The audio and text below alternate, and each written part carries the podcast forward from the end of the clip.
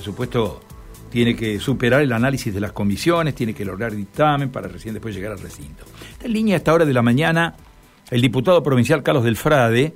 Lo vamos a saludar a Carlos. Carlos, buen día, ¿cómo estamos? Muy bien, muchas gracias, muy amable por llamar. Eh, yo siempre digo que es un poco cruel llamar a la gente a las 7 de la mañana en un día feriado, pero yo sé que Carlos del Frade entiende esto, pues, entiende esto porque ha trabajado en esto, ¿no? Yo sé que vos, yo sé, Carlos, que vos eh, entendés este, este, este, este capricho de llamar a las 7 de la mañana, ¿no? Sin duda, pero aparte ya estaba despierto de las seis y media, así que viene bárbaro. Bueno, en buena hora, en buena hora, gracias. Gracias por atendernos. No, sabes, Carlos, la idea es este conocer si has observado el presupuesto, si has hecho alguna mirada preliminar de esto que es, eh, por un lado el presupuesto, por el otro la ley tributaria, ¿no? Sí, sí, las dos cosas. La verdad que siempre a mí me gusta mucho trabajar sobre el presupuesto porque termina siendo el tamaño real de la política pública. Yo siempre digo que el tamaño de la importancia que le da la política a las cosas, a las personas y a la política pública, el tamaño real es el tamaño del número del presupuesto.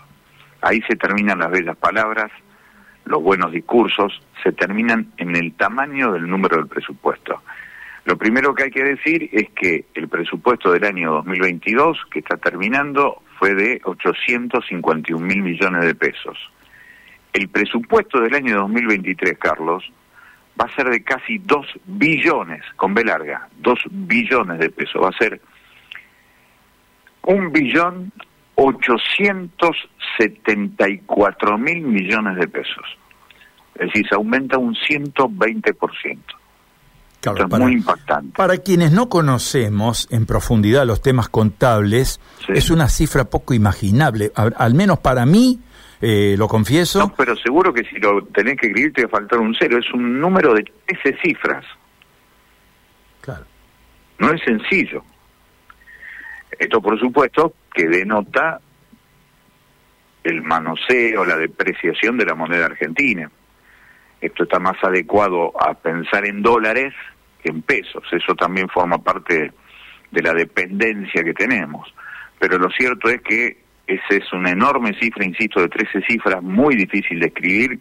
Si le digo a alguien que lo escriba en un pizarrón o en, en un hoja en papel le va a costar y se va a olvidar seguramente un cero. 13 cifras.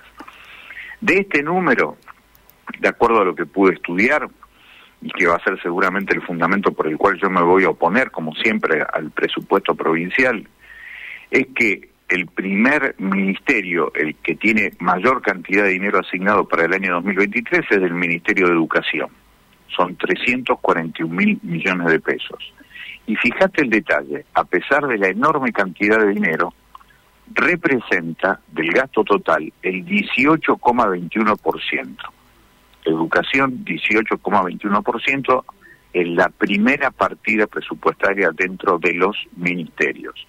Ahora, el 18,21% es mucho menor al 21,15% que había tenido el presupuesto de educación en el año 2018, o si querés, es menor también esta cifra del 18,21 al 19,82% que tuvo el presupuesto del año 2020.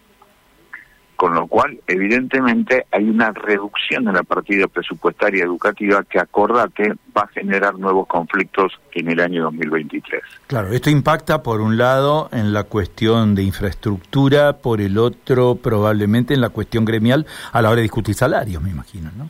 Claro, y después tener lo otro que a mí me impacta mucho, por lo menos es en nuestro punto de vista, los equipos socioeducativos, por ejemplo, que son imprescindibles hoy por esta realidad social tan lastimada que tenemos en el Gran Santa Fe en el Gran Rosario especialmente. En realidad en toda la provincia, vengo de las Toscas, en el norte de la provincia, está muy lastimada la realidad social. Ahora, los equipos socioeducativos tienen verdaderamente una importancia, de acuerdo al número del presupuesto, prácticamente insignificante y eso no podemos menos que, que denunciarlo. Nos parece que ni siquiera entra ni en el 0,5%, con lo cual sin equipo socioeducativo, sin una mirada interdisciplinaria, es muy difícil para las maestras y los maestros que terminan siendo siempre la punta del iceberg donde se expresa la ferocidad social que se está viviendo, la verdad que es, es muy poco. Así que ahí vamos a tener eh, muchos problemas. Y después lo otro que a mí me alarma es que en medio de una provincia que ha sufrido tanto los incendios, otra vez el presupuesto destinado a lo que se conoce como el Ministerio de Ambiente y Cambio Climático es el 0,12%. En buen romance, 12 centavos cada 100 pesos. El mismo porcentaje que va para el Ministerio de Género y Diversidad. Con tantos casos de femicidios, el 0,12%, 12 centavos cada 100 pesos, realmente va a tener poco que ver la prevención en cuanto a la violencia que sufren las mujeres dentro de la provincia de Santa Fe. Son algunos de los números que son verdaderamente impactantes, o después cultura, muy poco, menos del 0,30%, trabajo, menos del 2%, desarrollo social tampoco llega al 2%, con lo cual las inversiones para generar estado virtuoso de cercanía con la gente está absolutamente reducido y, eso va a ser por el cual nosotros decimos que eso es casi una capitulación del Estado frente a las bandas que habitan especialmente en los barrios del Gran Santa Fe y del Gran Rosario. Por eso nosotros vamos a denunciarlo y a votar en contra. Claro. Carlos, eh, el tema seguridad es un tema sensible, es un tema que y es una de las principales demandas de la sociedad, ¿no? ¿Cuál es el análisis? Ahora te cuento. En seguridad es el tercer ministerio, el segundo es el Ministerio de Salud. En seguridad vos tenés una cantidad de dinero que son 168 mil millones de pesos, en grosso modo. Es menos del 9%, pero casi llega al 9%, 8,96%. Ahí te encontrás con que la mayor cantidad de dinero está destinado, por supuesto, a lo que se, sería la la protección de la gente, eso se llama asistencia, seguridad pública, prevención ciudadana, seguridad de personas y bienes, así se llama el rubro, son 130 mil millones de pesos. Después en todo lo que tiene que ver con la detención de personas, en lo que se llama custodia y guardia de procesados y condenados, esto que nosotros llamamos el servicio penitenciario, 28 mil millones de pesos.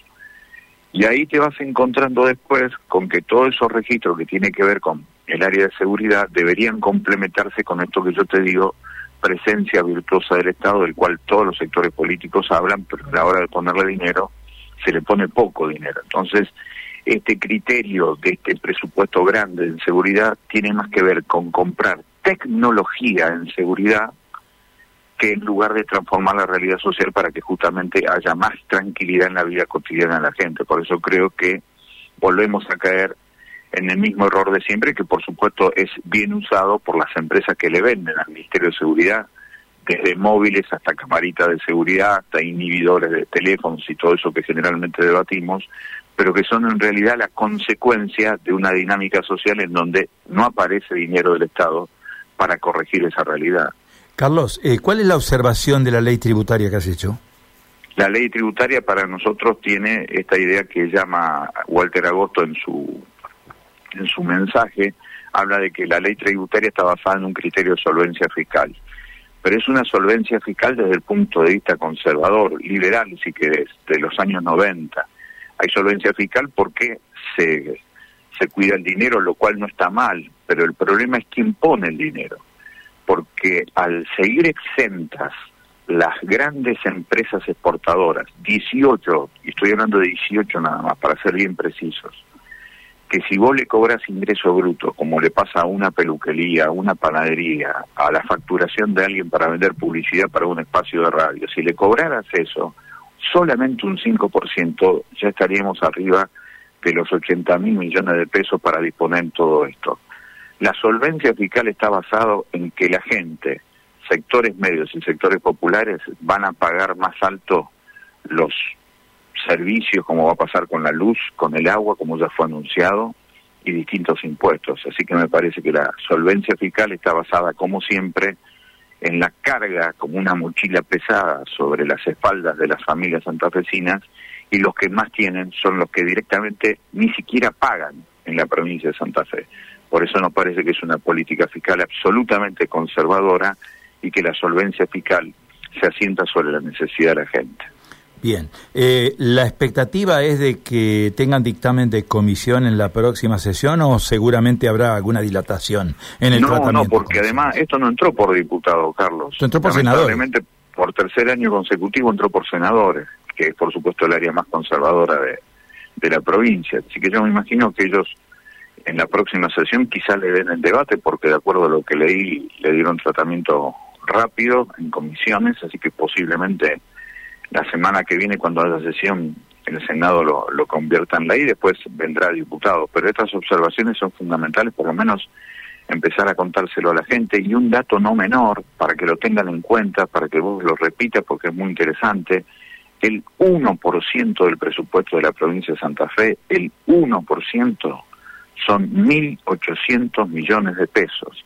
Así que cuando a la gente que reclama en los hospitales, en las escuelas, en los centros de salud, en todos los lugares reclamen su presupuesto y le digan que no hay dinero, no es verdad. El 1% son 1.800 millones de pesos. Carlos, muchísimas gracias por este contacto, que tengas una buena jornada y una buena semana también. Ha sido muy amable de atendernos tan temprano. ¿eh? Hasta cualquier momento. gracias. Adiós.